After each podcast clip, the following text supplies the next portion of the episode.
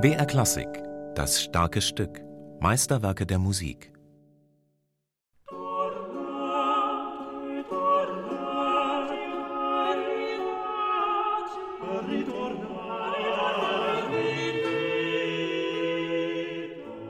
Es stand nicht gut in Deutschland um die Musik. Deutschland hinkte durchaus ein ganzes Stück weit hinterher, hinter der internationalen Entwicklung. Die franco-flämische im 16. Jahrhundert, dann wurden die besten Flamen nach Italien eingekauft. Man muss sich das fast so vorstellen wie heute im großen Fußballgeschäft. Die besten Kräfte wurden eben auch da auf die Transferliste gesetzt und wurden von den reichen Höfen in Italien eingekauft.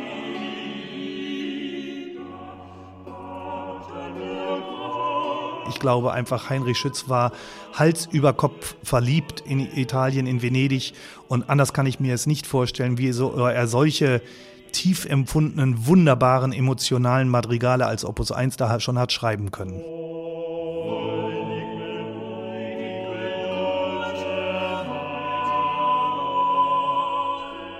Wie nun dergleichen Offerten junge Leuten selten auszuschlagen pflegen, also hat er sich auch damals resolviert und solche angetragene Gnade mit dem untertänigsten Dank angenommen.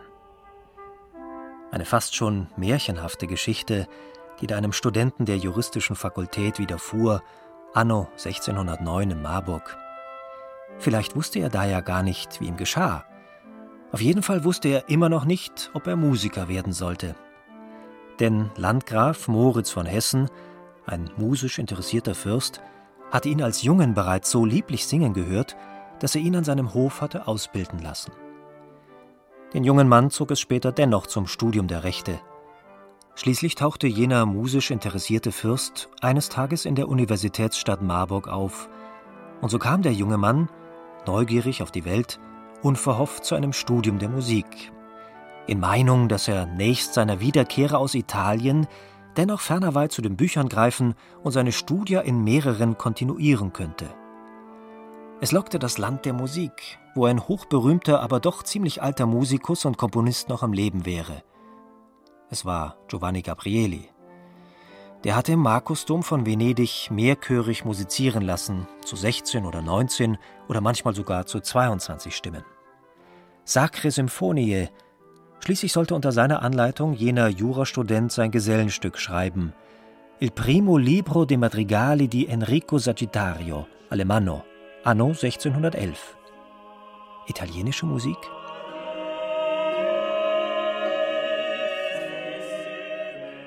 Das ist natürlich sehr schwierig abzugrenzen oder die, genau die Prozentteile zu verteilen. Aber ich denke, dieses Opus 1 der italienischen Madrigale, die er in Venedig veröffentlicht hat, ist doch ein hoher Anteil italienische Musik. Ich glaube, wenn Sie diese Stücke jemandem vorführen würden, der nicht weiß, dass sie von Schütz sind, der würde ganz sicher nicht auf Schütz kommen, sondern der würde auf einen ihm nicht bekannten Italiener erstmal wahrscheinlich tippen lassen. Gleich das erste Madrigal O Primavera lebt von dem ganzen Duktus, von der Harmonie. Der musikalische Sprachverlauf ist so eng verknüpft mit der italienischen Sprache, das würde man so auf Deutsch nie schreiben.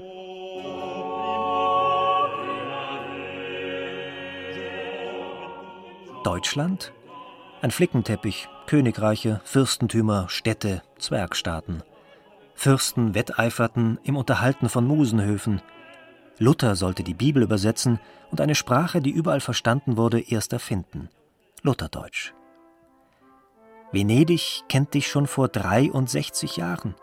Und wenn du nur gewollt, so hättest du können sein der andere Gabriel, lautete ein Nachruf auf jenen Heinrich Schütz viele Jahre später. Doch er wollte kein anderer Gabrieli werden. Zurück aus Italien komponierte er Musik in deutscher Sprache. Das Handwerkszeug hierfür hatte er in Italien gelernt, hatte seinen Monteverdi studiert. Die Vertonung von Texten müsse den Gesetzen der Worte folgen, nicht denen der Musik. Seconda pratica ovvero perfezione della moderna musica.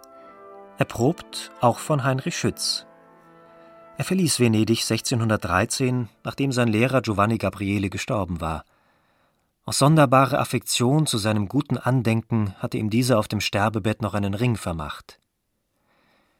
Wollte er wieder zu juristischen Büchern und gelehrten Abhandlungen greifen? Er war inzwischen ein Musiker geworden.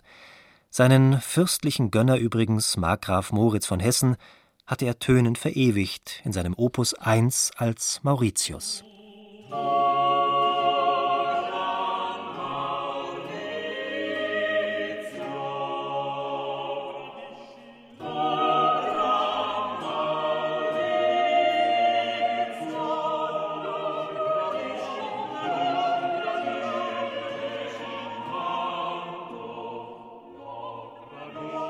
Solche Verehrungsklänge meine Muse dir künde. Du, großer Moritz, würd'ge sie in Gnaden, und wo ich fehlte, verbessere kundig den Schaden.